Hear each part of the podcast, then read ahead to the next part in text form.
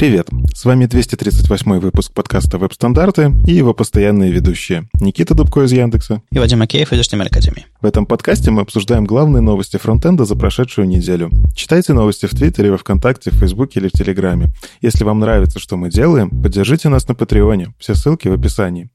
И сегодня у нас в гостях э, Владимир Гриненко из Яндекса. Вова, привет. Расскажи о себе немножко. Привет, друзья. Думаю, что слушатели могут знать меня в контексте BEM. Сейчас я в Яндексе руковожу службой под названием «Служба разработки общих компонентов интерфейсов», хотя это название во многом скорее историческое, потому что на сегодняшний день служба состоит из семи групп, плюс еще Bootcamp. Так что кроме, собственно, общих компонентов мы делаем еще много всякого интересного. Например, трекер, вики, формы, если вы с этим сталкивались когда-то. Ну а с вами, ребята, мы познакомились достаточно давно. Я вот э, впервые вживую Вадима увидел на субботнике в Киеве где-то в 2009 году. Он там с ножом против паровоза воевал, и мы с ним чуть разминулись в Яндексе, потому что я пришел в Яндекс в 2010, а он прямо вот сразу после того субботника, кажется, из Яндекса и сбежал. Да, это был мой последний субботник. А с Никитой получилось примерно наоборот, потому что мы познакомились на Минск CSS в 18 летом, и где-то через месяц он уже пришел к нам на собеседование, и, как можно догадаться, его отлично прошел. Я, я очень хорошо помню, как Вова такой, ну, привет. Я такой, это, это интересное собеседование. Да, ну, в общем, все мы немножко э, побывали в Яндексе, кто-то немножко, а кто-то у кого-то полжизни, а, ну, или типа того. Мы сегодня, кстати, будем говорить действительно про какие-то технологии Яндекса. Мы, собственно, Вову и позвали, чтобы поговорить про UI-кит. Вы, наверное, видели новость на неделе. Ну, а так мы чуть-чуть тронем события и поговорим про другие новости недели, прежде чем, собственно, погрузиться в UI-кит и как это вообще работает, и кому это нужно. Ну, про события, сами понимаете. Мы ждем всяких онлайнов в наш календарь, но что-то не приносят. Видимо, все уже сделали все онлайны, которые хотели, и сидят такие, господи, когда уже, когда уже можно делать офлайн? Видимо, так. Так лето же, отпуска. Все разъехались по отпускам. Ха-ха. Лол, да, я, я, я сижу в отпуске, я перешел из одной комнаты в другую. Там свет получше. Закрыл рабочий ноутбук. Типа того. Нет, не закрывал. В общем, э, мы совсем уж придумывать ничего не будем, анонсировать то, что раньше анонсировали тоже. Я лучше спрошу у тебя, Вова, как, как Яндекс справляется с э, вот этим онлайн-форматом. Вроде бы как в Экстрополисе построили студию и что-то какое-то пароч, парочку субботников онлайновых провели.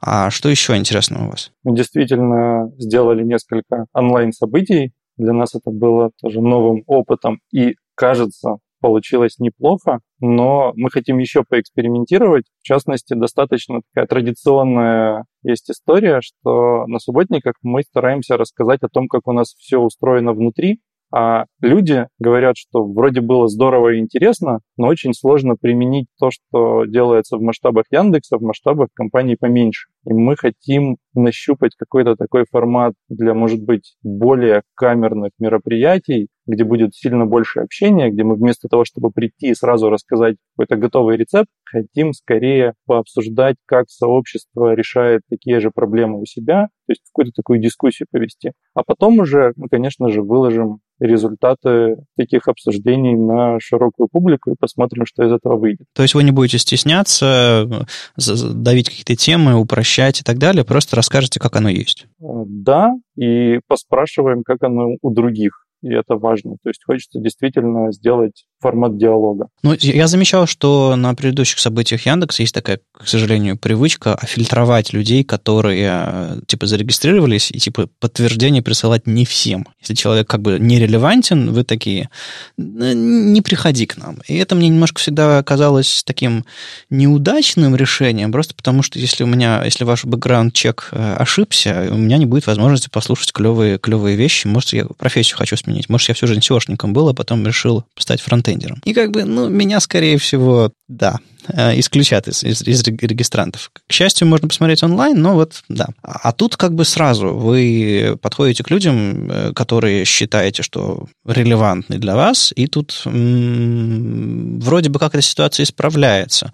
Все-таки как-то как выглядит чуть-чуть... Знаешь, немножко напоминает мне какое-то, знаешь, ТВ-шоу, на которое приглашают гостей, А все еще в публику сажают в зал, там, не знаю, человек 30, которые аплодируют. И вот реально вс- всех людей приглашают, специально отбирают, и вот чтобы получилась какая-то уютная дискуссия, чуть-чуть искусственная, но все-таки как бы полностью контролируемая. Ну, понятное дело, она не получится полностью контролируемой никогда. Ну да. Понятное дело, что это должно быть и самим слушателям гораздо приятнее, потому что было бы странно пригласить людей, для которых неприменимо то, о чем мы собираемся поговорить, и потом их мучить этими рассказами. Насчет того, что на офлайн мероприятия мы не зовем прямо совсем всех желающих, это, конечно же, обусловлено в первую очередь тем, что нельзя всех посадить в одну аудиторию, они просто никогда не влезут. Угу. И тут хочешь, не хочешь, нужно как-то выбирать. Поэтому действительно это правда, что мы совсем уж явно SEOшников скорее не позовем. Но в остальном отбор выглядит просто, кто первый подал заявку, тот и попал. Поэтому там супер какого-то такого внимательного, строгого отбора по скиллам у нас на самом деле нет. Хорошо, тогда с интересом ждем, собственно, результатов этого э, онлайна.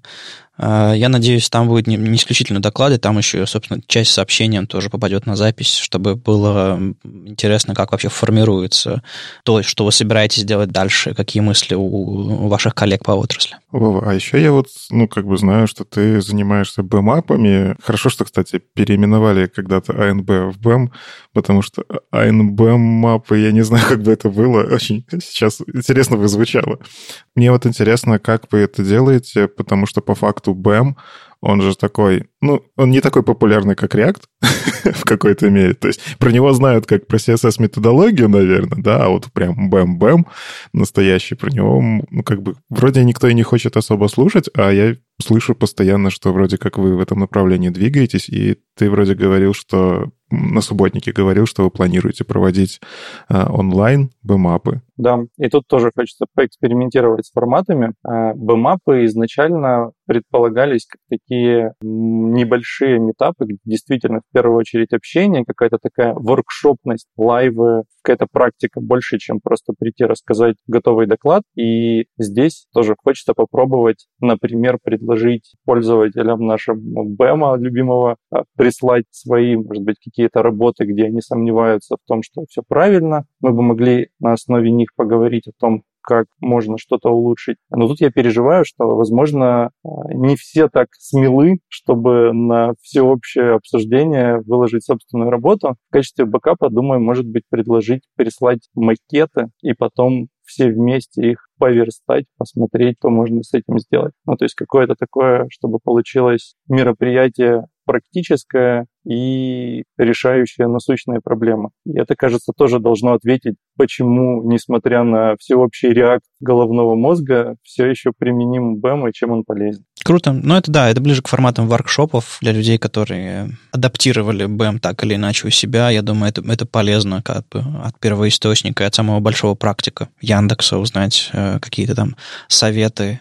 Ну, то есть, несмотря на то, что BEM как бы сто лет в обед, э, что-то новое происходит, какие-то новые интеграции тоже, и я полагаю, люди тоже новые приходят. То есть есть еще кому рассказывать. То есть интерес продолжается, я, я так понимаю. Да, да, да. Да я тоже могу сказать со стороны, что интерес продолжается, потому что в чатиках постоянно, ну, где-то вот фронтендерских, где есть новички, очень самый частый вопрос, вот смотрите, я тут сделал, а, а вот тут надо элемент или модификатор, или здесь вообще нужен отдельный блок. Это вот прям такой философские эти разговоры. Да. Это, это частая штука. Казалось бы, есть BAM-инфо, и сиди, сиди дочитай, но, но нет. Э, какие-то вещи проще, проще и правда спросить. Ладно, а пойдем к новостям, наверное, и уже дальше вырулим обратно к BAM, так или иначе, куда же мы денемся.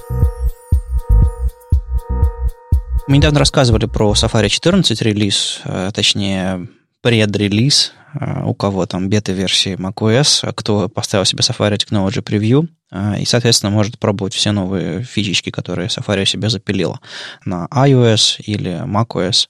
Я, кстати, себе поставил беты Э, публичные беты iOS. Если вам интересно, поставьте тоже. Там новый Safari, там новые интерфейсные вещи. Соответственно, вы можете понять заранее, что и как работает. Например, у меня Яндекс карты. Это совпадение.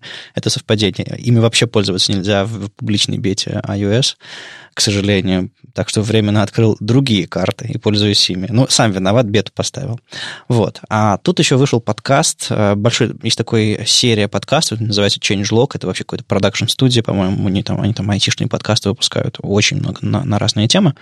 Это, к слову, если вдруг вы искали какие-то англоязычные подкасты айтишные. Вот. И есть э, один из, один из них, называется Changelog, и в 400 эпизоде, ребята давно это делают, судя по всему, пришли двое сотрудников Apple, которые работают на Safari, и рассказали, собственно, как у них все работает. Во-первых, интересно было послушать самих разработчиков Safari, живых, это, это редко бывает. Послушать, э, что им можно говорить, а что нельзя, э, там видно. И послушать, как они по-прежнему не упоминают слово PWA, по-прежнему боятся некоторых тем, но кое-что рассказывают. В общем, я узнал про этот подкаст, потому что Максимилиан Фиртман, главный любитель и главный критик Apple, публиковал ссылку на него, соответственно, с комментариями типа, ну, посмотрите, как ребята говорят обо всем, кроме кроме нашей любимой темы. И кое-что вы можете там узнать. В общем, послушайте, там где-то часок, по-моему, а, довольно интересно. Ну, мне кажется, это все равно большой прогресс, ну, потому что, типа, мы можем послушать почти вживую, но в записи э, разработчиков, которые за это отвечают, от Apple. Это не такая уж и частая штука. Я, по крайней мере, раньше, когда искал, где их можно послушать, посмотреть, может, на Ютубе, это это обычно записи Apple конференций, это какие-то презентации от Apple на конференциях, возможно, но прям в подкасте в режиме обсуждения это что-то новое. Кажется, у них там политика выровнялась касательно публичности и прочего. Это, это интересно. Слушай, ну я даю голову на течение, что они этот подкаст отправили в маркетинг, согласовали его сначала со всеми, прослушали там тремя отделами, и только потом разрешили ребятам его публиковать. Кажется, забавно то, что они в своем вступлении в рассказе проговорили вот ровно типичные фразы, которые звучат в каждой презентации ПЛА, какое-то революционное изменение, самый большой запуск за все времена и вот это все. Ну, э, у них такая вот стратегия. На самом деле это хорошо для конечного пользователя, который слушает и думает, вау, действительно, классный продукт. И еще раз убеждается, что он не зря заплатил много денег за эту Apple железку. Но э, когда ты разработчик, когда ты хочешь узнать какие-то четкие подробности, естественно, тебе хочется вот эту вот шелуху стряхнуть и копнуть глубже. И, в принципе, они там погружаются глубоко. Я вот совсем подряд все не слушал, я какими-то частями покрутил. А, собираюсь дослушать, потому что интересно. А, но на самом деле эти их э, dev-секции на самой конференции ВВДЦ, они были вполне себе по теме, без особой шелухи, поэтому их, ну, мы, мы эти ссылки давали в предыдущих эпизодах, а, посмотрите это тоже. К другим браузерным новостям а, продолжает публиковать проекты браузер Intents, и Шима Видос опубликовал свежую подборку вещей, которые появились в июле в браузерах. А, в Firefox там исключительно они экспериментируют над свойством appearance без префикса. Это такой эксперимент. Там главное, чтобы не сломалось ничего. Вот такого рода эксперимент. А так э, в Chromium а, в июле появился новый эксперимент с декларативным Shadow DOM, то есть вы можете на уровне, собственно, разметки, атрибутов а, сделать себе Shadow DOM без инициализации через JavaScript. А, это интересный подход, по-моему, это Microsoft предложил, и, собственно, вот теперь, что в Edge, что в Chromium, по-моему, этот эксперимент появится. Как вам вообще идея декларативного Shadow DOM и вообще веб-компонентов? Э, в двух словах, ребят. Если говорить про то, что уже сейчас доступно в браузерах, то их, конечно же, крайне недостаточно, чтобы делать по-настоящему что-то большое, сложное, но похоже, что наконец-то все движется в правильную сторону. Идея это на самом деле интересная, просто что мне нравится, как развиваются вообще сейчас спецификации в целом все современные, когда подсматривают лучшие практики из того, чем люди пользуются. То есть все на реакте условно, да, в реакте есть какие-то соглашения, люди привыкли там 10 оберток делать, это, конечно, отдельная история. Но по факту вот такой вот синтаксис, он популярен. А давайте посмотрим, а как это втащить в современную спецификацию там, того же Shadow дома попробовать. Это движение, мне кажется, правильное. Э, я не то чтобы сильно пользовался Shadow домом там только исключительно для каких-то мелких задачек, потому что, ну, это все еще эксперимент, это все еще штука, э, которая кажется, не то чтобы готова, чтобы прям на 100% продакшн ее тащить, но я очень смотрю на это позитивно. То есть я верю, что нативная реализация всевозможных компонентиков, она просто быстрее будет. А так как я человек про performance, я очень люблю про performance, то я жду, когда вот эта штука, она станет очень удобной для того, чтобы ей пользоваться. Возможно, это будет какая-то спецификация уровня 7. Не знаю, какого, какая итерация, но главное, чтобы оно было удобно, тогда это сможет отвоевать какой-то рынок у тех же там реактов и ангуляров. А, ну и в то же самое время браузеры знают, как делать производительно. Браузеры, потому что, ну, имеют над этим контроль. Это не будет костыль в виде фреймворка, который тебе сам нужно загрузить полтора мегабайта, чтобы все стало производительно. Какая-то абсурдность в этом есть. В общем, да, это интересно, и я, я каждый месяц, на самом деле, вижу какие-то такие новости про то, что а, Shadow DOM, веб-компоненты, что-то там двигается, появляются энтузиасты, которые двигают чисто позитивно, на самом деле. Ну, я, я с тобой могу очень долго спорить на, на тему готовности или неготовности Shadow DOM веб-компонентов. Я думаю, у нас еще будет повод. Но в целом, да, я, я разделяю твой, твой, твой взгляд на то, что это все гораздо будет э, быстрее работать. В общем, классный эксперимент. Я думаю, он, он усилит позиции Shadow DOM и вообще веб-компонентов как таковых. А, кстати, еще в Chromium появился, в бете, по-моему, уже появился псевдоэлемент маркер. Он появляется у каждого элемента, который вы пытаетесь с помощью CSS оформить как э, список, элемент списка, display list item или, или типа того. Соответственно, вы можете не просто прятать элемент списка раньше и псевдоэлементом пытаться накрутить свой. Вы можете сказать этому псевдоэлементу маркер, который уже появился. То есть у вас появляется маркер, а еще before и after есть, если вам очень нужно. То есть у нас уже три псевдоэлемента на каждом может появиться. Это, это наверное, будет использовать как какие-нибудь хаки в верстке. Третий псевдоэлемент, ребята, танцуем. Ну, а самое главное, это же можно эмодзи вставлять в эти маркеры. Ну, мне кажется, только ради этого и делали, нет? Ну и раньше можно было контентом вставлять, но тут как бы нормальная штука. В общем, она в Firefox давно работает, э, и даже, кстати, вот этот э, элемент э, Details Summary, в котором треугольничек появляется, он в Firefox реализован тоже таким маркером, а в WebKit это какой-то WebKit чего-то там, Open чего-то там. Я надеюсь, они тоже заменят его на маркер, будет нормальная совместимая реализация. И там тоже можно будет эмодзи. Никите только бы эмодзи. В общем, много разного интересного появилось. Почитайте. А вот эти штуки зацепили мой взгляд, и, собственно, за этим удобно следить.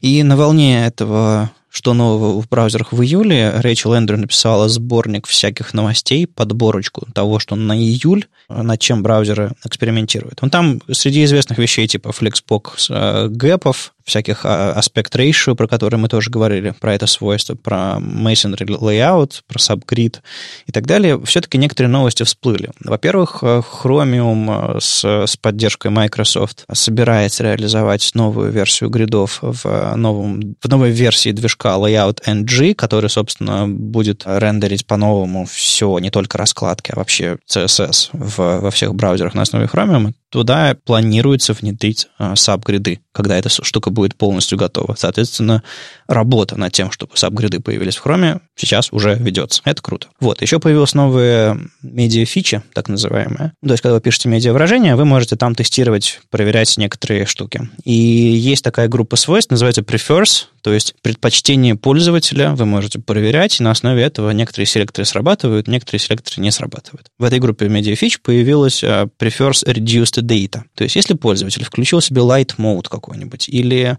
какую-нибудь настроечку экономить трафик, или что-нибудь, что-нибудь такое, кстати, на уровне iOS есть настройка экономить трафик, я ее в роуминг обычно включаю, когда переключаюсь на какую-нибудь сотовую сеть, другую, на вторую там симку или типа того. Вот. И, соответственно, это все будет прокидываться в браузер. Это наверняка будет зависеть от настроек браузера или операционной системы, но тем не менее. Возможность такая есть. И, соответственно, вы можете вместо двухкратных картинок отдавать однократные, вместо какого-нибудь э, огромной картинки отдавать картинки поменьше, а в некоторых местах вообще не отдавать картинки, сделать заливкой цветами э, фоновыми, и как бы и нормально. То есть, или допустим, вообще не вставлять ваши огромные фоновые видео. То есть это, на это все можно опираться, как э, в CSS, так и в JavaScript, насколько я понимаю, это все тоже можно тестировать. Так что прекрасная новая фича. Как вам? Э, перспективно кажется определять предпочтение пользователя и отдавать ему меньше ресурсов? Конечно, это очень важно. Как бы у пользователя есть галочка, и там режим сохранения чего-то. Там это может быть режим сохранения энергии, режим сохранения трафика, режим сохранения зрения там если у него есть такая настройка в операционной системе, это очень круто, что браузеры научились эту настройку видеть, учатся некоторые до сих пор, но как бы идут в этом направлении, потому что, ну, я всегда в таких случаях привожу э, примеры роуминга. У меня были просто случаи, когда нужно было получить маленькую короткую информацию, но загрузилась куча рекламы, загрузилось фоновое видео. Информацию я получил, но просто я заплатил за этот трафик не очень мало, что ли. очень много, а Wi-Fi поймать было невозможно. В общем, это очень позитивно. Мне, кстати, нравится, что сейчас все браузеры смотрят в сторону того, чтобы как-то экономить трафик. Интересно, связано ли это с тем, что потребление трафика выросло на 30% в мире, и как бы, видимо, большие корпорации, там у них в сетях начинаются проблемы, мы, мы не справляемся, что нам делать? Давайте сделаем экономию трафика на уровне браузера. Но ведь на самом деле Opera же придумала такую историю миллион лет назад и сделала это автоматически. Ну, Opera такая через себя, через свои сервера трафик отправляла Opera Turbo, и, э, по-моему, в Яндекс браузере до сих пор какие-то остатки этой фичи есть, но я, я, я не уверен. Вместе работали. Вот. И э, была такая фича, была более экстремальная, когда весь сайт вообще перемалывался и выдавалась его легкая версия. Ну вот Opera Turbo была, была вариантом, но там были проблемы, собственно, с шифрованными соединениями, чтобы их нужно было расшифровывать. И некоторые ресурсы можно было, некоторые нельзя было. В общем, грубо говоря, Opera что делала? Она брала все и езжала в API, условно, какие-то картинки. Это не всегда эффективно, это не всегда хорошо, это, это просто долго, может быть. Лучше, конечно, чтобы разработчик на нативных скоростях положил все версии себе, а некоторые вещи убрал, некоторые вещи добавил, э, чтобы все было максимально эффективно. Ну, то есть новый инструмент в наших руках. По-моему, по-моему, это самый лучший вариант. И, собственно, мотив, мотивом тестируйте и пишите нам, если что-то пошло не так, заканчивается пост Рэйчел. Она говорит, пожалуйста, тестируйте. Если вам показалось, что что-то работает неправильно или работает не так, вот я буквально вчера вечером, ладно, уже скорее ночью, нашел баг в Safari, вот я пока еще не успел зарепортить, но как бы у меня уже есть, у меня уже в голове варятся формулировки. Есть ссылочка на статью, как, как э, отправить первый хороший баг, есть ссылочка на репозиторий CSS Working Group, вперед, если, если вы не попробуете сейчас, вы потом э, напоритесь в продакшене и скажете, плохие, плохие разработчики спецификаций. Что же они не сделали сразу хорошо? Ну, а как они напорятся, если они эти фичи не используют? Ну, они даже не попробовали. Не-не, а потом, потом-то попробуют использовать, и как бы поздно будет, поздно. Э, кстати, про современные возможности CSS Стефани Эклс, кажется, переосмыслила в давнюю идею. Появился на этой неделе Style Stage, я не знаю, демо-сцена для стилизации. Ну, в общем, если кто-то помнит, Zen Garden был такой проект, когда вы просто берете... У вас есть HTML, и вы его всячески стилизуете, причем там, по-моему, челлендж был в том, чтобы уместить в какое-то количество э, килобайт, я точно не помню. Нет, на килобайте там разницы не было, там именно было ты используешь исключительно CSS на готовый HTML. Я просто видел много разных вариаций, то есть это вот то, что в голове запомнилось, потому что я в этом так... Я, я учился на этом, на самом деле, было интересно. Позднее был CSS 1K конкурс, там, где нужно было все что угодно застилизовать за один килобайт, и в этом я участвовал немножко.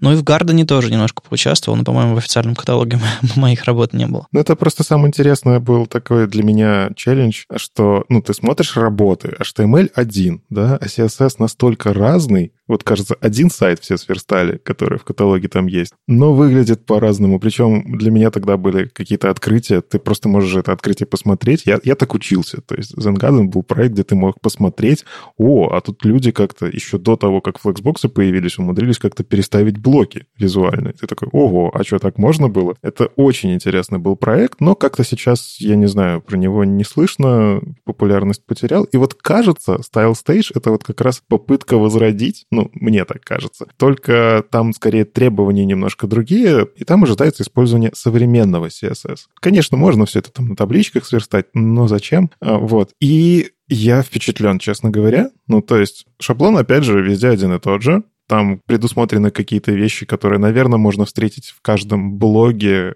То есть готовая страничка, которую на самом деле из которой можно такие мини-CSS фреймворки делать, просто вот достать это все из готовых результатов. И там вот на самом деле предлагается сразу скачать HTML и CSS, если хотите именно конкретно вот этой страницы. Это тоже интересно. И уже есть несколько примеров от разных людей э, реализованных, и они разные. Они прям очень визуально разные. Где-то кто-то упоролся там с ротейтом, все повернуто, трансформировано. Это, кстати, отдельный вопрос, удобно ли это, но красиво. Тоже вот интересный проект тем, что, опять же, это снова open source. Вы можете в GitHub прислать pull request, смотрите, я сделал, а, и, возможно, тоже попадете в каталог э, этого всего добра. Там нет, я, по крайней мере, не нашел никаких ограничений на размеры. То есть, в целом, в CSS, наверное, можно хоть рисование, не знаю, пиксель-арт вставлять. Главное, чтобы это было красиво и интересно, и можно было другим показать. Интересно, что вот, вот тоже смотришь, когда ты видел предыдущие такие конкурсы, челленджи и прочее, что идея все еще жива, просто она растет. Ну, вот типа CSS поменялся, мы, кажется, на новом витке, когда там уже совсем он по-другому развивается. Давайте попробуем то же самое с новым CSS. Действительно интересно, что из этого получится, но я удивился, обнаружив, что сама разметка там не так, чтобы хорошо размечена классами, и не так, чтобы она супер богатая чтобы написать селекторы на все, что ты захочешь застилизовать, тебе понадобятся достаточно монструозные конструкции. Хотя, казалось бы, сейчас уже, если особенно ты задаешься целью сделать что-то такое суперконструкторное, ну дай ты пользователям возможность адресоваться к любому узлу удобно. Даже древний WordPress расставляет на каждый просто элементик 300 разных классов любой семантичности, делай что хочешь. А тут, казалось бы, и просто обычные голые деваки. Я не ожидал от, от организатора бэмапов других комментариев по этому поводу. Где мои классы? Где мои блоки, элементы, модификаторы? Конечно. А как, как, как верстать иначе? Но во времена Зангардена мы по-другому верстали. Было бы неправильно задавать классы вот всем этим элементам, просто потому что тут э, нет попытки сделать конструктор, тут скорее демо-сцена, как Никита в самом начале сказал. И, гру- грубо говоря, когда ты смотришь на любые работы из демо-сцены, ты понимаешь, что код там максимально неэффективный, максимально запутанный, чтобы уложиться в определенные требования. Поэтому здесь, ну, в общем, все происходит так, как оно, на мой взгляд, должно происходить, без попыток сделать из этого реиспользуемый код, код, который легко поддерживается, читается. Нет, ты делаешь красиво, любыми средствами. А он реиспользуемый. Я как понял, это очень хорошо э, можно использовать в блогах, которые генерируются из маркдауна. Ну, то есть, если посмотреть, что там внутри лежит, у тебя там контейнер, внутрь него там P, ну, то есть там вот эти все теги, которые генерируются из маркдауна автоматически. Кажется, это оно. А учитывая там популярность сейчас вот этих Gatsby, Eleventy и прочих штук, которые на ходу делают тебе из маркдауна твой сайт там за 5 минут, это просто новый тренд в какой-то мере. Ну, то есть я сам, например, Eleventy люблю всем сердечком, и с ним очень удобно работать в маркдауне. Ты оборачиваешь во всякие контейнеры, а внутрь, ну вот, вот берешь, пишешь, просто мысль выдаешь. А во что она там превратится? Да, я согласен с Вовой стилизовать это добро, то еще удовольствие.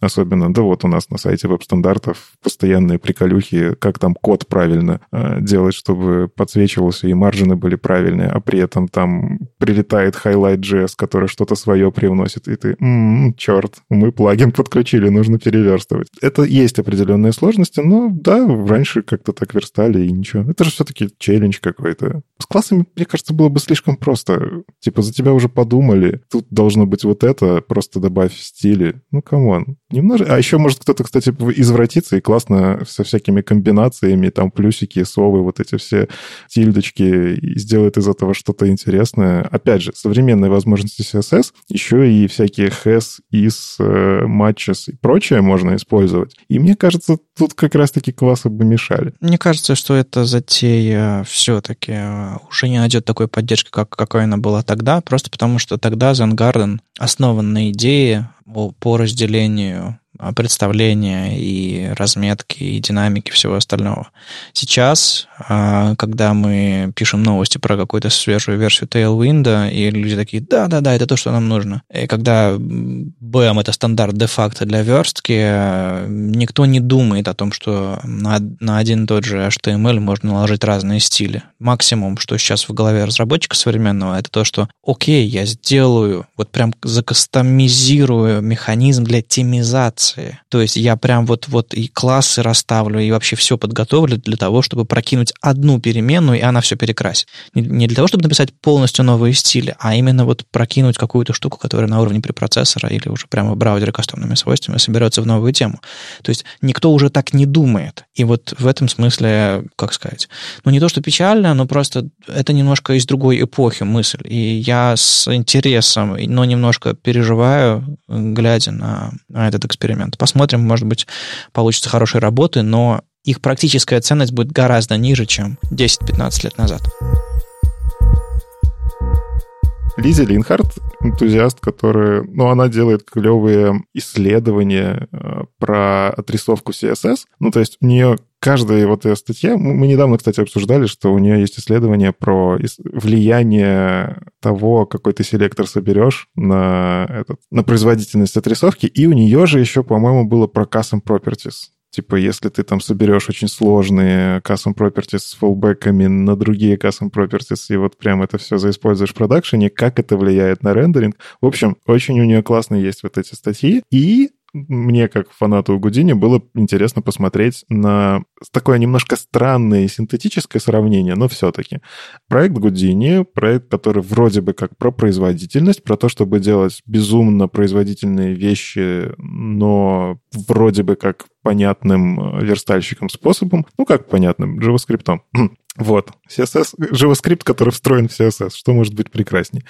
Есть часть спецификации Houdini, это Paint API, который, ну, вы по факту вызываете CSS-функцию Paint внутри всего, где можно вызвать какие-то картинки, ну, там, где бэкграунд, контент, э, всякие маски, ну, в общем, везде, где можно вставить что-то типа там градиента, например. И вы просто по факту вызываете какой-то worklet, который рисуется в отдельном потоке браузера, это важно. Ну, то есть многопоточный веб, где ты можешь вынести какие-то вычисления в другое место. И, кажется, должно стать производительным, потому что вы разгружаете основной поток. И вот, собственно, Лизи Линхард решил, решила замерить, а действительно ли увеличивается производительность? Ну, типа, красиво же звучит, все так рекламируют. А оказалось, нет. Ну, то есть, даже скорее CSS Houdini на текущем, в текущем виде он даже замедляет, потому что, ну, по факту вам нужно дополнительный JavaScript-модуль подгрузить, в нем что-то выполнить. А, хотя, опять же, по ее замерам, а, да, собственно, в чем замер-то заключался? Она кружочки рисовала. Рисовала кружочки просто при помощи радиальных градиентов, один тест, а второй при помощи JavaScript, который на канвасе рисует такие же кружочки. На самом деле видно по демкам, что Гудини рисует красивее. Ну, то есть радиальные градиенты, как у всех градиентов CSS, куча вот этих проблем с сглаживанием правильным и, ну, короче, кружочки больше на ромбики похожи, выпуклые. По крайней мере, у меня, я в трех браузерах проверил, все еще беда. А вот Гудини, потому что это Canvas, он в этом плане, он кружочки рисует более точно, проверено годами, а там выглядит красивше. Ну, с Гудини про тут вопрос и с канвасом в том, что они не думают про перформанс, они рисуют как есть, а браузеры свои градиенты рисуют проще и перф перформативнее, господи, нет такого слова, а быстрее, потому что думают о том, как это будет работать на живых страницах. И это фич, которой люди пользуются очень много. И э, сложные вещи рисуют. А Canvas там с самого начала ты понимаешь, что типа, да, у нас новые другие правила игры, и нам нужна точная отрисовка. Ну вот интересно, что она исследовала, как эти процессы вообще друг на друга влияют. Когда вы рисуете только на CSS, ну, опять же, вы можете зайти э, либо у вас в вкладку Performance в браузере, э, Лизи как раз исследовала через э, Web-Page тест, который позволяет взять и, например, какое-нибудь выбрать устройство медленное. Часто рекомендуют использовать Moto G4 как самый распространенный вообще смартфон в мире считается, и он, он как бы это, он медианный по производительности. А, собственно, на нем она инвестировала, и что она заметила? В целом, кажется, если вы, например, смотрите поверхностно, то Гудини может быть быстрее за счет того, что вот этот шаг layout, когда вам нужно разместить элементы на странице, он становится в полтора раза быстрее. Ну, то есть, видимо, CSS все-таки влияет на layout и нехило так влияет, а когда вы выносите это в отдельный поток, оно вот с ним становится проще. Но у вас появляются штуки, связанные с JavaScript, такие как скриптинг, то есть вам нужно выполнить, ну, то есть скачать, распарсить, выполнить выполнить, э, на сеть дополнительная нагрузка, и у вас просто ну, за счет этого замедляется отрисовка.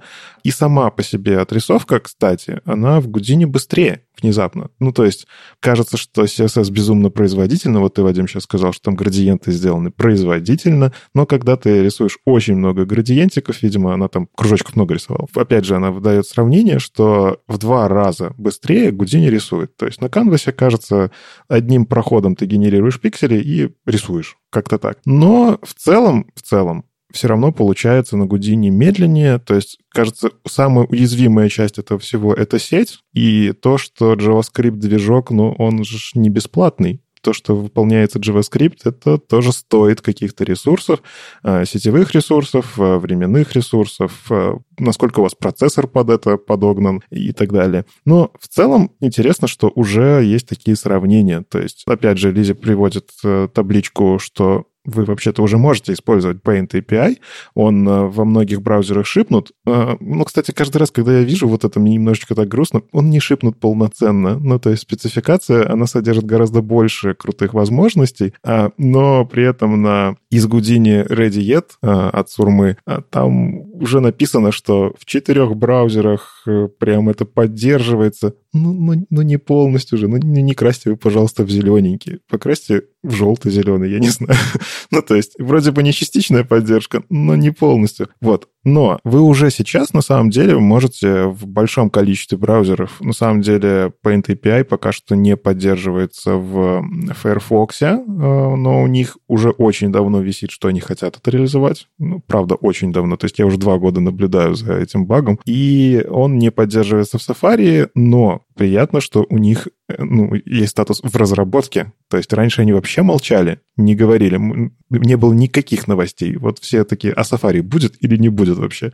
Будут, то есть они, видимо, посмотрели и решили, да, надо это внедрять. Ну, в общем, в большинстве браузеров, ну, потому что Chrome и интернет, точнее, Edge это тоже уже Chrome, а, я так понимаю, значит, и Яндекс браузер тоже Houdini API будет поддерживать. Уже можно попробовать, и, собственно, в этом исследовании можно посмотреть, когда вам это может быть полезно. Ну, например, какое-нибудь безумное дизайнерское решение, которое на канвасе, кажется, есть готовое решение, там что-нибудь втащить. На самом деле, ничто не мешает вам втащить какую-нибудь JS-библиотеку, которая это все будет рисовать красиво, готово. А на CSS это, кажется, невозможно. Ну, уже много разработчиков всякого делают на канвасе, и им, им приходится класть чертов канвас поверх страницы и начинать там что-то рисовать. Это все можно положить в бэкграунд, это все можно применить с помощью CSS э, и, например, на каких-то страницах показывать, на каких-то не показывать, либо запускать тот же самый варклет э, с разными параметрами в зависимости от размеров экрана. Ну, то есть это же можно с помощью медиавыражений менять, э, прокидывать туда кастомные свойства. То есть там очень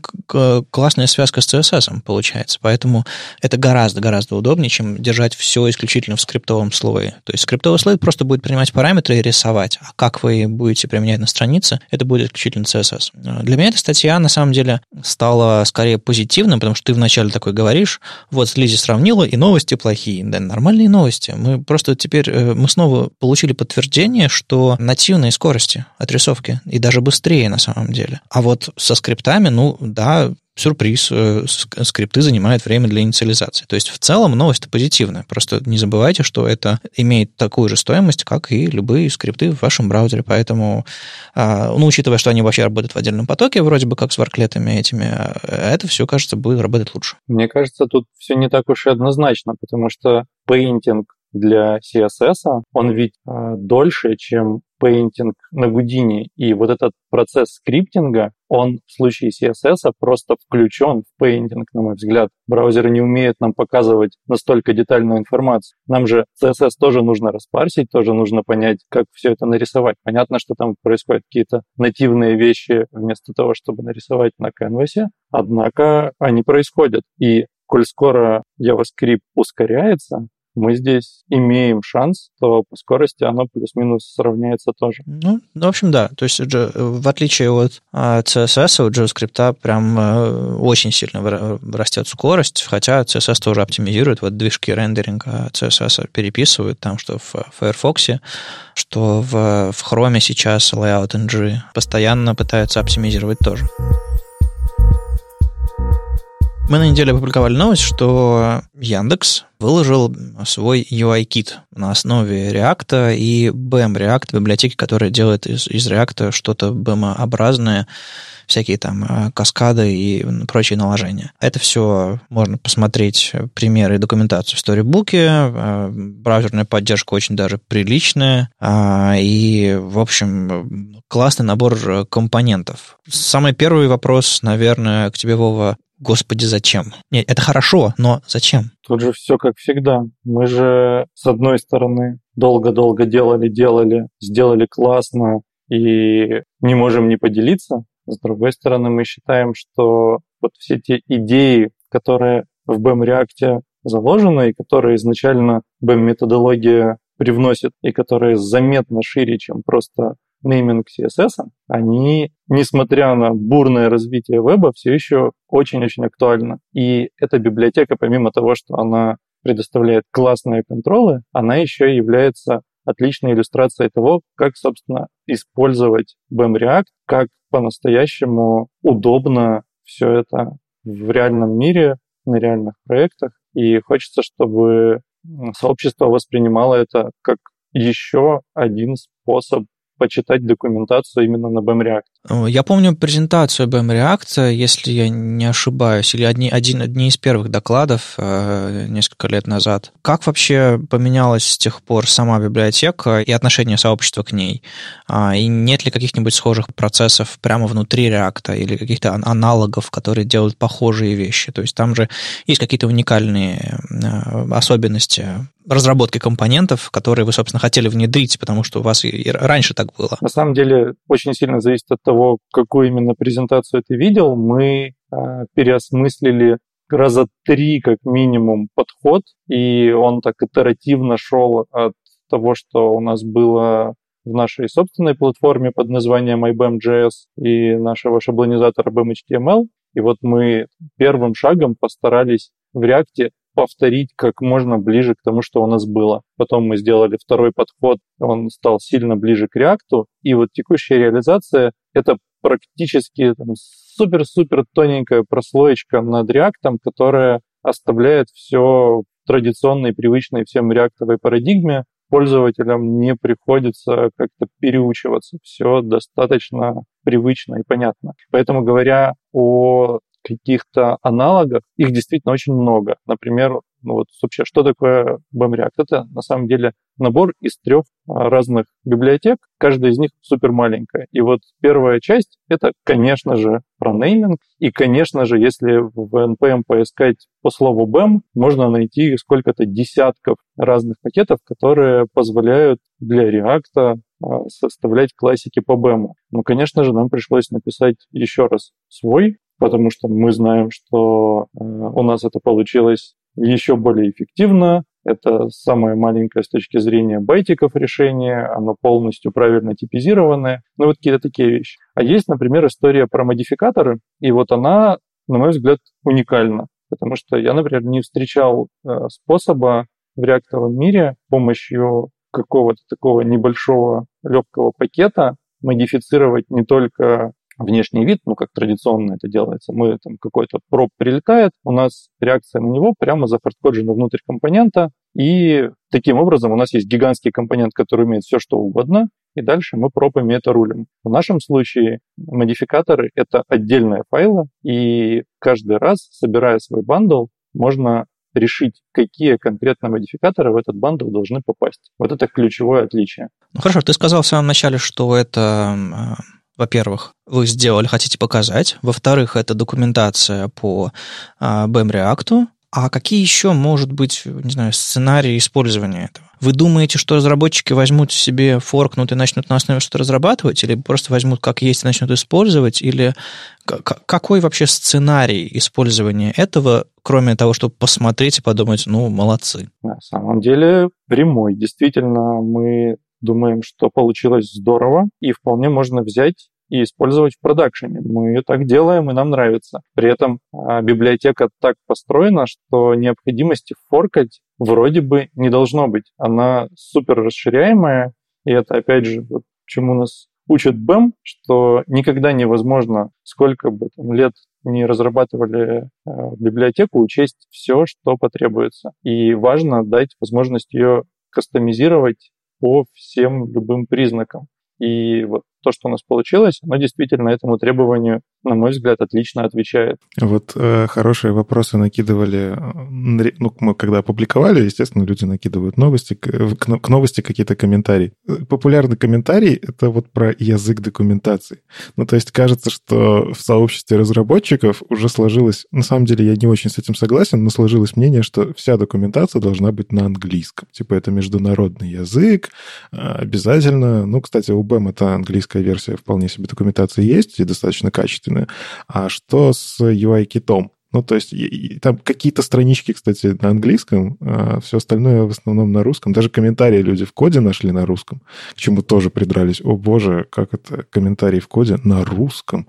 Это же неподдерживаемо. Ну, что тут остается, кроме как оправдываться? Действительно, там, если еще внимательнее посмотреть, в комментариях можно будет найти ссылки на наши внутренние ресурсы, наш внутренний трекер задач. И вообще open source в Яндексе, по крайней мере, в моей окрестности Яндекса, это зачастую такой подход DDD, а, доклад Driven Development. Вот у нас был субботник, и к нему мы хотели действительно опубликовать исходники, поэтому ровно так мы и поступили. Конечно же, тут еще предстоит большая работа, чтобы исправить баги в документации, попереводить все, поотрывать любые отсылки к чему-то внутреннему, и эта работа будет происходить, будет становиться лучше. Я не могу пообещать, что мы действительно быстро переведем всю документацию, и даже не могу, наверное, призвать сообщество нам присылать переводы потому что, скорее всего, мы еще хотим несколько итераций улучшения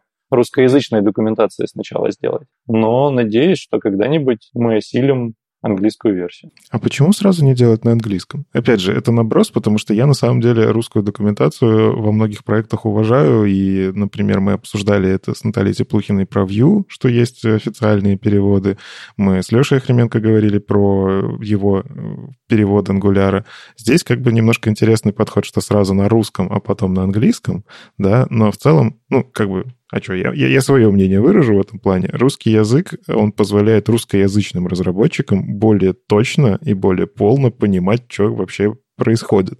Поэтому, ну, например, что я спалю, наверное, внутреннюю кухню, но в Яндексе в целом много документации на русском, в том числе комментариев в коде, ну, потому что, черт побери, русскоязычные разработчики, и тебе нужно обеспечить, чтобы люди поняли, что вот эту строчку трогать нельзя, она обеспечивает магию, благодаря которой здесь все работает. А на английском он может не понять и подумать, что надо потрогать. Вот.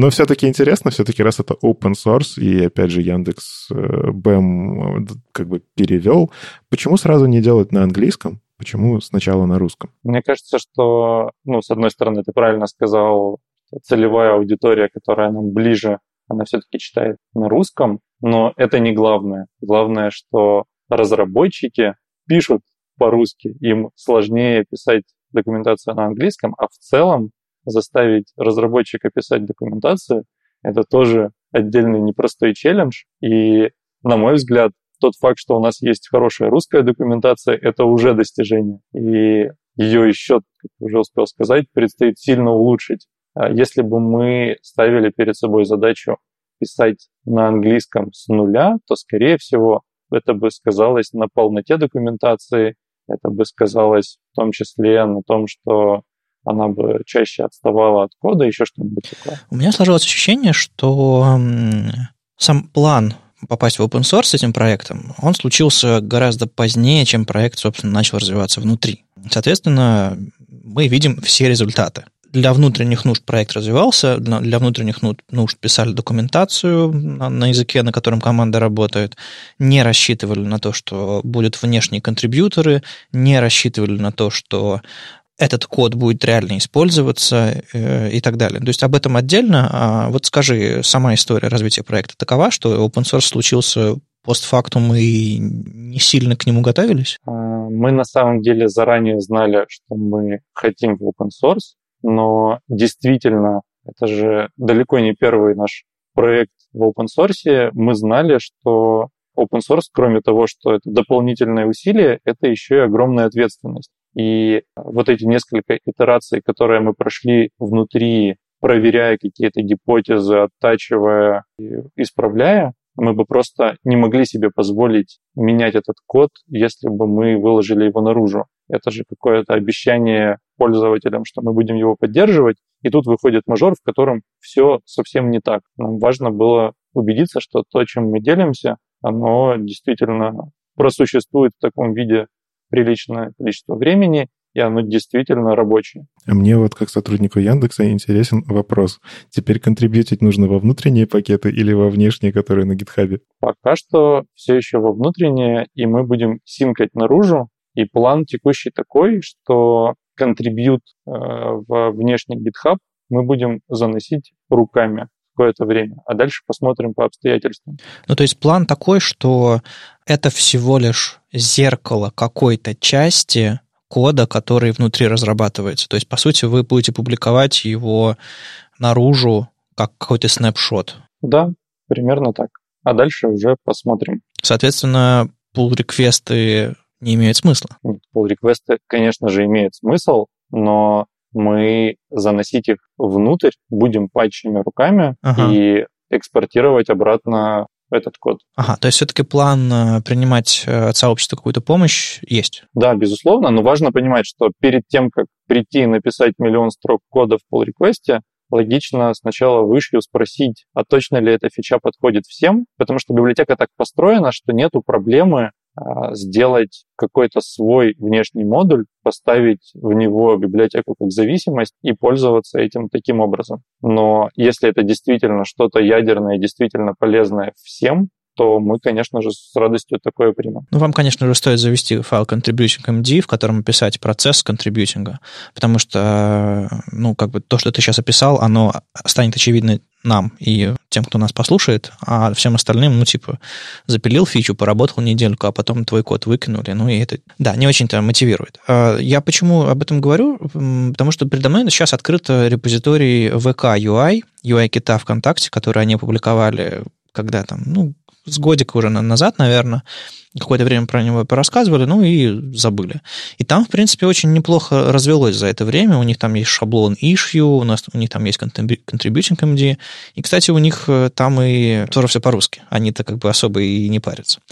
Вы смотрели на какие-то аналоги UI-китов, когда разрабатывали свой, или у вас настолько своя кухня, что вам особо и смысла нет? Нет, ну мы, конечно же, регулярно смотрим, что происходит, какие-то интересные решения заимствуем, но мы, наверное, не пытались использовать что-то прямо целиком готовое, хотя, в принципе, потенциально это могло бы сработать, но наши требования к перформансу в первую очередь заставляют нас как-то дополнительно еще постараться. Возвращаясь немножко к комментариям, э, были вопросы, а зачем вы каждый чих комментируете так подробно? Э, во ВКонтакте у нас ребята начали задавать вопросы. То есть самый очевидный код, в котором, э, не знаю, там типы прописаны, у вас там TypeScript во весь рост, и вроде бы как и название там классов, методов, там пропсов, еще чего-то хорошо, четко, нормально написан. И все равно над каждым из них там многострочный комментарий, в котором человеческим языком описано то, что уже написано программным языком языком.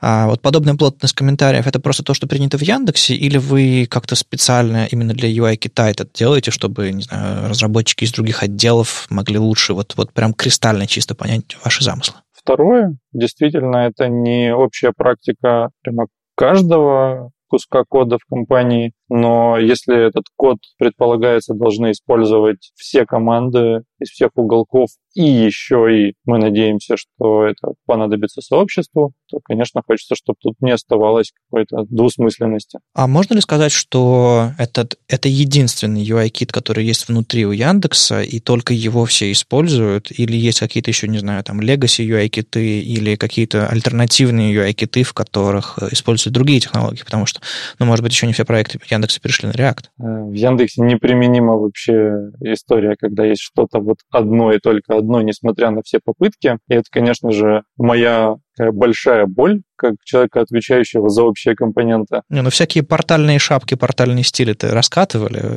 еще в мое время в Яндексе, но, видимо, не до конца. Ты, ты удивишься, да, насколько много вообще портальных стилей, шапок, решений, фреймворков и всего такого есть. Мы действительно уже года два как мигрируем на React и продвинулись, мне кажется, процентов всего на 60, может быть, и домигрируем. Но за этот этап миграции мы уже успели получить в какой-то там самый плохой момент времени наверное, штук 8 у нас было попыток собрать UI-кит на React, в смысле параллельно. И сейчас мы во многом это победили, консолидировали, но прямо моя команда прямо вот на текущий момент времени поддерживает две разные реализации, и плавно мы мигрируем уже с React на React. Ну, то есть масштаб, масштаб таков, что невозможно, а, во-первых, сделать все единомоментным переходом принципиально, это раз. А во-вторых, масштаб таков, что невозможно дотянуться до каждой команды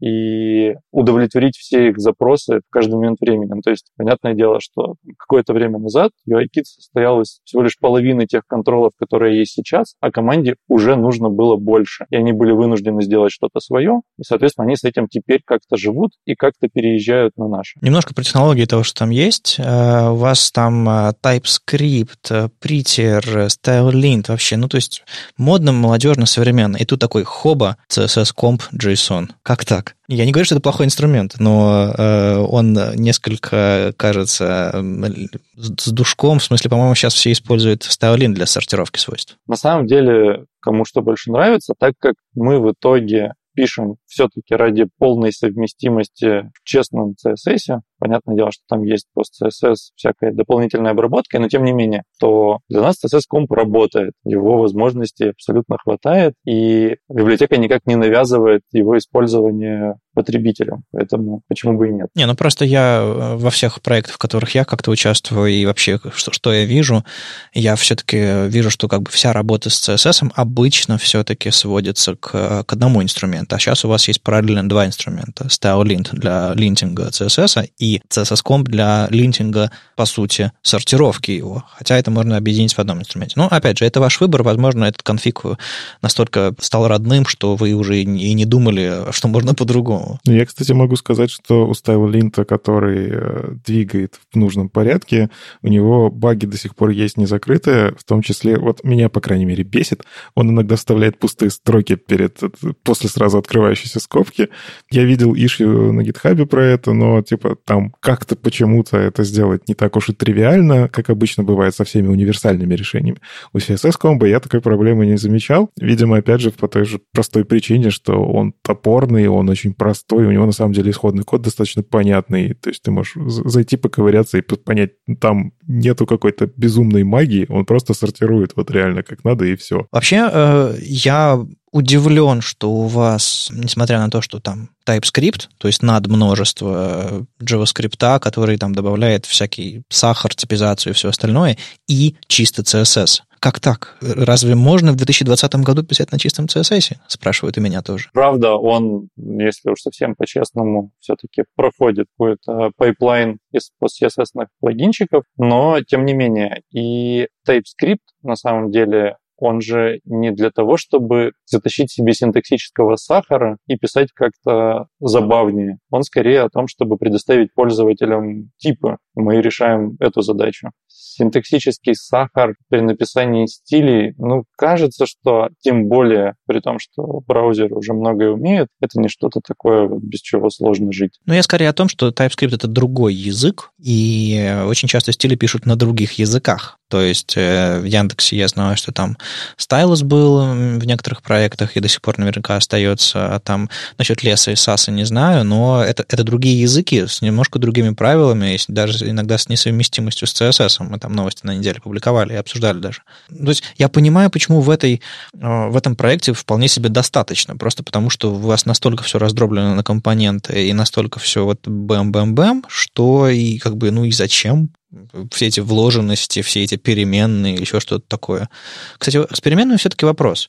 Если это UI-кит, наверное, там есть какие-то сквозные вещи, которые хочется реиспользовать. Как вы это решаете? Переменными тут все очень богато, и мы используем пакетик под названием TemKit, который нам пришлось написать. Он тоже опубликован в open source, и это надстройка над Style Dictionary от Amazon. Если вы про такое слышали, это пакет, который позволяет решать несколько важных задач именно для оптимизации. Во-первых, нам важно было обеспечить какой-то такой строгий, честный API над оптимизацией. Как раньше обстояли дела до переменных. Мы могли сказать, вот вам модификатор какой-то темы, пишите туда любой произвольный CSS, и это будет ваша собственная оптимизация наших компонентов. Но в таком случае мы не можем, во-первых, гарантировать, что пользователи не напишут туда что-то уж совсем странного, и все взорвется. А во-вторых, в таком случае очень сложно придумать какое-то нормальное наследование от уже готовых тем. В-третьих, а, если ты написал тему на CSS, то как-то эту тему распространишь на мобильную нативную разработку, как ты свяжешь эту тему с э, какими-нибудь графическими редакторами, с документацией. В общем, нужна была какая-то абстракция. И Style Dictionary как раз эту задачу решает, позволяя описывать переменные в JSON, а дальше уже компилировать их в любой целевой формат, например, в CSS. Но, как обычно, нам потребовалось чуть больше возможностей. Мы добавили туда поддержку наследования честного, нормального, и используем ее достаточно широко, в том числе не только для того, чтобы организовать наследование между темами, но еще и наследование по платформам. Когда у нас, допустим, а, мобильная верстка, это сумма какого-то базового слоя плюс слоя про любые тачи и плюс слоя про мобильный. Ну, а десктоп, соответственно, это базовый плюс десктопный. Вот эти вещи нам было критично важно получить, и мы написали темкит. Соответственно, библиотека, она пронизана вот этими темкитовыми переменными, и с этим тут все хорошо. При этом, если вдруг нужна поддержка старых IE, то, как обычно, под CSS-плагин компилируем все в финальный CSS, и все нормально. Не получится переключать в рантайме, но можно нагенерить нужное количество тем целиком, и все будет хорошо. Ну, я в целом, кстати, могу сказать, что э, я все чаще думаю, а зачем переключать в рантайме? Ну, то есть бывают очень редкие случаи, когда тебе реально в рантайме нужно подвигать CSS-переменную. А, да, с точки зрения того, что у тебя большая гибкость кода, переиспользуемость на уровне ты создаешь блок, в него там есть переменная, которая, например, управляет внутренними отступами, допустим, и ты берешь у другого блока, просто меняешь одну переменную, и оно, оп, и красиво за счет математики. Кажется, да, это интересно, но зачем? В принципе, пользователю это видеть-то не нужно. Ему нужно, чтобы работало. Что там под капотом, ему важно, чтобы было производительно, чтобы оно красиво нарисовалось. Нам, как разработчикам, очень удобно. CSS-переменные — это безумно крутая штука. Кстати, э, я, насколько знаю, у нас, в принципе, например, в Яндекс Поиске есть возможность включить CSS-переменные, опять же, в продакшене, ну, потому что мы живем с огромным количеством экспериментов, и вот как раз я понимаю, какую боль нужно вообще пройти. Ну, то есть команде Вовы нужно поддерживать вот всю вот эту э, сущность, когда тебе там тысячи экспериментов в продакшене, оно не должно ломаться, оно должно быть гибко разработчиком, при этом оптимизация по всем сервисам Яндекса. Это с точки зрения архитектуры, наверное, приходится безумно страдать. Я-то потребитель просто этих уже продуктов, и она работает. Это, это, это здорово. Но вот конкретно случаи, когда, например, там уже Яндекс Поиску нужны CSS-переменные в продакшене, я себе очень слабо представляю, ну, потому что по клику должно что-то произойти. Да нет, пользователь просто увидит, например, там какой-то другой цвет. А этот цвет, кажется, ну вот, должен быть скомпилирован уже, готов. В целом, возможно, да, но тогда у тебя нет возможности э, в руте, поменяв что-то, действительно применить всю эту математику. Тебе нужно тащить готовые скомпилированные варианты всех этих тем в продакшн, если переключение в принципе задумано дизайнерами. Этого, правда, у нас кажется прямо сейчас особо нигде нету. Может быть, на каких-то хитрых лендингах, промках но такая возможность базово существует, и кажется, это тоже хорошо. А в остальном, значит, стили хранятся в стилях, и вы, а, как хорошие старомодные ребята, э, к стиле собираете в отдельный CSS-файл, подключаете и все такое. Или, у вас он, или, он, или он у вас прям с JS-бандлом приезжает. Как это вообще организовано потом, после сборки? Ну, на самом деле, в коде написаны импорты CSS внутри TypeScript кода, соответственно, это будет зависеть том числе от настроек вашего веб-пака. И это, кажется, тоже дополнительная возможность сделать удобней. Как мы это на практике используем, это действительно отдельные CSS-бандлы, ну или где нужно совсем все хитро, есть шестиэтажные конструкции, которые, как для э, серпа, позволяют что-то заинлайнить, что-то загрузить по требованию, и это уже конкретная магия конкретного проекта. А компоненты позволяют сделать по-разному. Окей, okay. то есть э, гибкость какая-то. А вот э, касательно такого вопроса интересного, медиа выражения и вот эта вот вся история про UI-кит. Ну, типа, во всем мире, не во всем, но много очень где, вместо того, чтобы писать там три версии, как это, например, сделано у нас, ну, понятно, Яндекс Поиск у нас сейчас вот а, три версии есть для десктопа, для тачпада и для тачфона. Ну, потому что зачем тащить лишний код? Генерируешь минимальный нужный код и готово и бабуля. А, ну, бабуля, да, отдельной жизнью живет. Э, в домике в деревне бабуля живет отдельно. Ее никто не, давно не навещал, да? Ну, как минимум, она лежит в отдельном репозитории, в своем комфортном, уютном. Но тут скорее вопрос, у Яндекса есть определенные подходы про то, что он может определять воз, различными способами устройства и под это устройство собрать оптимальный bundle. Это в том числе про performance, про производительность, чтобы ничего лишнего и при этом все отлично работало. А вот конкретно с UI kit ом а, тоже, если посмотреть документацию, там много где есть только десктоп. Кстати, я покликал так, ну, типа, документация есть про десктоп, и больше я ничего не, не нашел.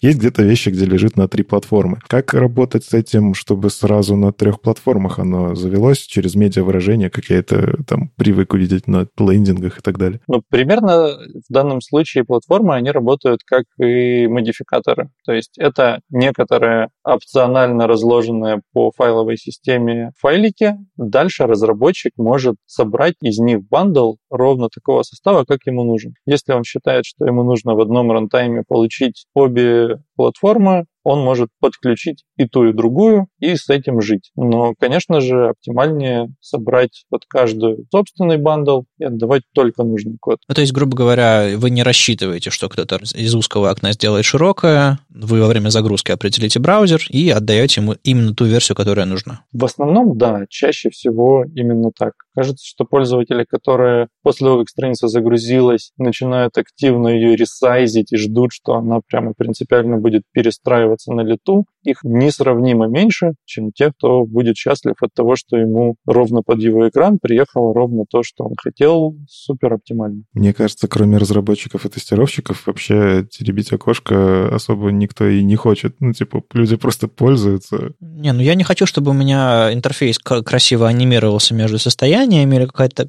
подобная ерунда, но условно я сделал сплит на своем iPad, ко мне приехала мобильная версия и как бы в, в узкое окошко, а я расширил на все, вышел из сплита на весь экран, а у меня там мобильная версия растянутая. Вы с этим что-то делаете или как бы, ну, сорян, перезагрузи страницу? Прямо сейчас не делаем и перезагрузи страницу, а Дальше, наверное, будем смотреть на то, как пользователи с этим живут. Пока что по нашим метрикам получается, что и отдельная iPadная версия это не всегда оправдана. И, возможно, отдавая хорошо сделанную мобильную версию на iPad, пользователи остаются вполне себе довольны. Делать кастомно-кастомно под каждый-каждый дисплей, это все-таки дороговато, во-первых, а во-вторых, не всегда по-честному нужно. А последить за размерами окна и начать подгружать версию, которая к нему больше подходит, э, слишком заморочено. Здесь, наверное, еще вопрос в том числе про фичи. Не все фичи могут быть, например, сделаны точно так же качественно на десктопе, как на тачах, потому что там продуманы сценарии, как пользователь залипает в какую-то функциональность на тачах, да? Ну, потому что он пальцем ну, это да, делает. Да. А какие-то вещи ты делаешь на десктопе, в том числе потому что там есть мышка и есть возможности больших экранов. Это не всегда целесообразно, а новый bundle...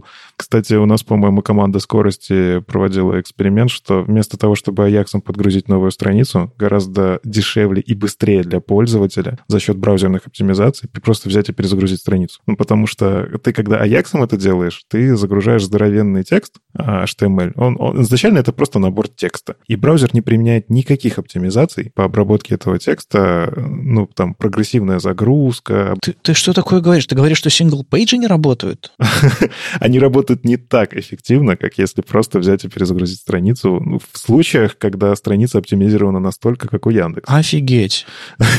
Понятно, что нужно упороться и уже в такие вещи заглядывать, но в целом сам по себе подход. Иногда страницу перезагрузить в современном мире реально тупо быстрее. Ну, в смысле, перейти с одной физической страницы на сервере на другую физическую страницу в сервере, ты имеешь в виду? Да, как, как в 90-х, знаешь, вот, типа, когда single page а это особо еще и не было. Ну, знаешь, не, не только в 90-х. В 2020 году вполне себе многие сайты так работают и работают быстро и хорошо, и не усложняют пользователю, вообще не, под, не подогревают пользовательские устройства ради того, чтобы разработчикам было прикольнее писать код. Но это другая тема. В принципе, ощущение, что вы выложили свой, свой собственный продукт, которым вы используете в собственном окружении и сами для себя, и не претендуете на то, чтобы его кто-то вот прямо сейчас сходу взял и начал использовать в ситуациях, которые не похожи на ваши условия. Я правильно сформулировал? Ну, знаешь, с одной стороны, мы, конечно же, никого не форсим, а с другой стороны, наши внутренние условия, они максимально универсальны в итоге. Мы хотим, чтобы контролы были супердоступными, ничем не отличаясь от нативных. Мы хотим, чтобы они были супер быстрыми, и мы хотим, чтобы они были максимально расширяемыми, подстраивались под любые требования, под любой внешний вид, под любое поведение.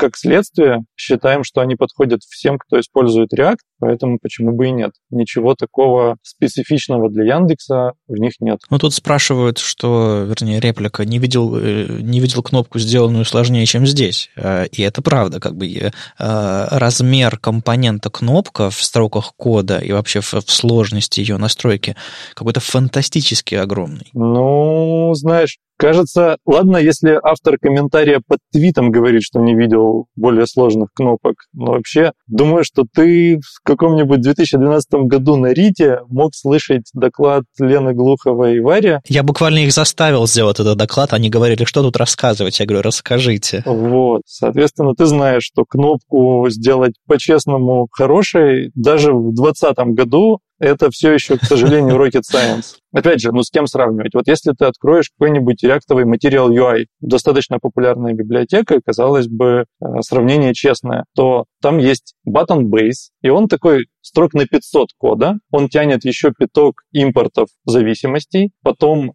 у тебя есть сама button, которая подключает этот button base, состоит еще там строчек на 400 кода, и у нее еще пяток своих зависимостей. А потом ты хочешь их э, застекать в какую-нибудь такую группу кнопок, и ты подключаешь еще компонент button group, и это еще там строчек 300 кода. И вот после этого нам говорят, что у нас самая сложная реализация кнопки. Хорошая новость-то в том, что наша сложная реализация, она как раз позволяет тебе взять вот супер только то, что тебе нужно, маленькие-маленькие чанки, и из них собрать то, что нужно на твоем проекте, а не тащить всю эту кучу. И вот в этом и смысл. Ну да, тут э, кнопка в широком смысле, э, и, и в смысле компонент, который прямоугольный, который может быть и ссылкой, и кнопкой, и на таче, и на десктопе, и вообще где угодно. А, ну да, сравнение с, с, с Material UI, конечно, очень хорошее, потому что, правда, бывают реализации посложнее.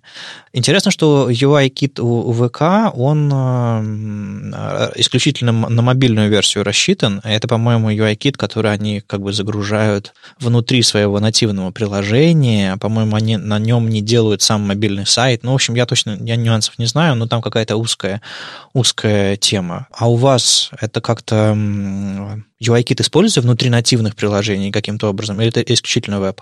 У нас зачастую нативное приложение — это такая оберточка, внутри которой в итоге все равно на веб-технологиях, э, веб-веб-вью загружаются сервисы. Само приложение Яндекс в App Store — это просто такой контейнер, куда каждый отдельный сервис свое веб-приложение может просто по кнопке подгрузить. Поэтому ответ «да» используется, но вот таким вот образом. Угу. Ну, то есть вы рассчитываете на такой use case, но ничего специального для него не делаете. Вы просто тестируете в Safari условно, условно, и раз там все работает, то и внутри нативного приложения все будет хорошо. Ну и внутри этого нативного приложения мы тоже тестируем. Если там возникнут а. баги, мы их, конечно же, тоже починим. Ну просто в WebKit WebView и Safari это немножко два разных браузера на iOS, но я думаю, вы знаете. Там есть нюанс. Да, все так. Круто. Тогда, я не знаю, на некоторые вопросы я, в общем-то, ответы свои получил. Вы все-таки рассчитываете на то, что это будет open source, и что люди будут приходить и не только использовать, но и контрибьютить обратно. Это как бы было мое главное опасение. А что вот, завершая эту тему, что можно будет сделать э, принципиально нового, какие шаги можно будет сделать в ближайшее время с вот этим UI-китом э, на вашем э, гитхабе? Что-то уже запланировано или просто будете итеративно развиваться? Самое самое главное, что мы сейчас хотим сделать, это вернуть на GitHub сборку самой библиотеки, потому что прямо сейчас там есть исходники, но собрать примеры не получится. И это как раз следствие того самого DDD, доклад Driven Development, потому что я как раз собирался все это опубликовать, но обнаружил, что есть внутренняя зависимость, всего лишь одна. Я подумал, что ну и ладно, опубликую ее тоже, посмотрел, от чего она зависит, обнаружил, что она зависит от еще одной внутренней зависимости,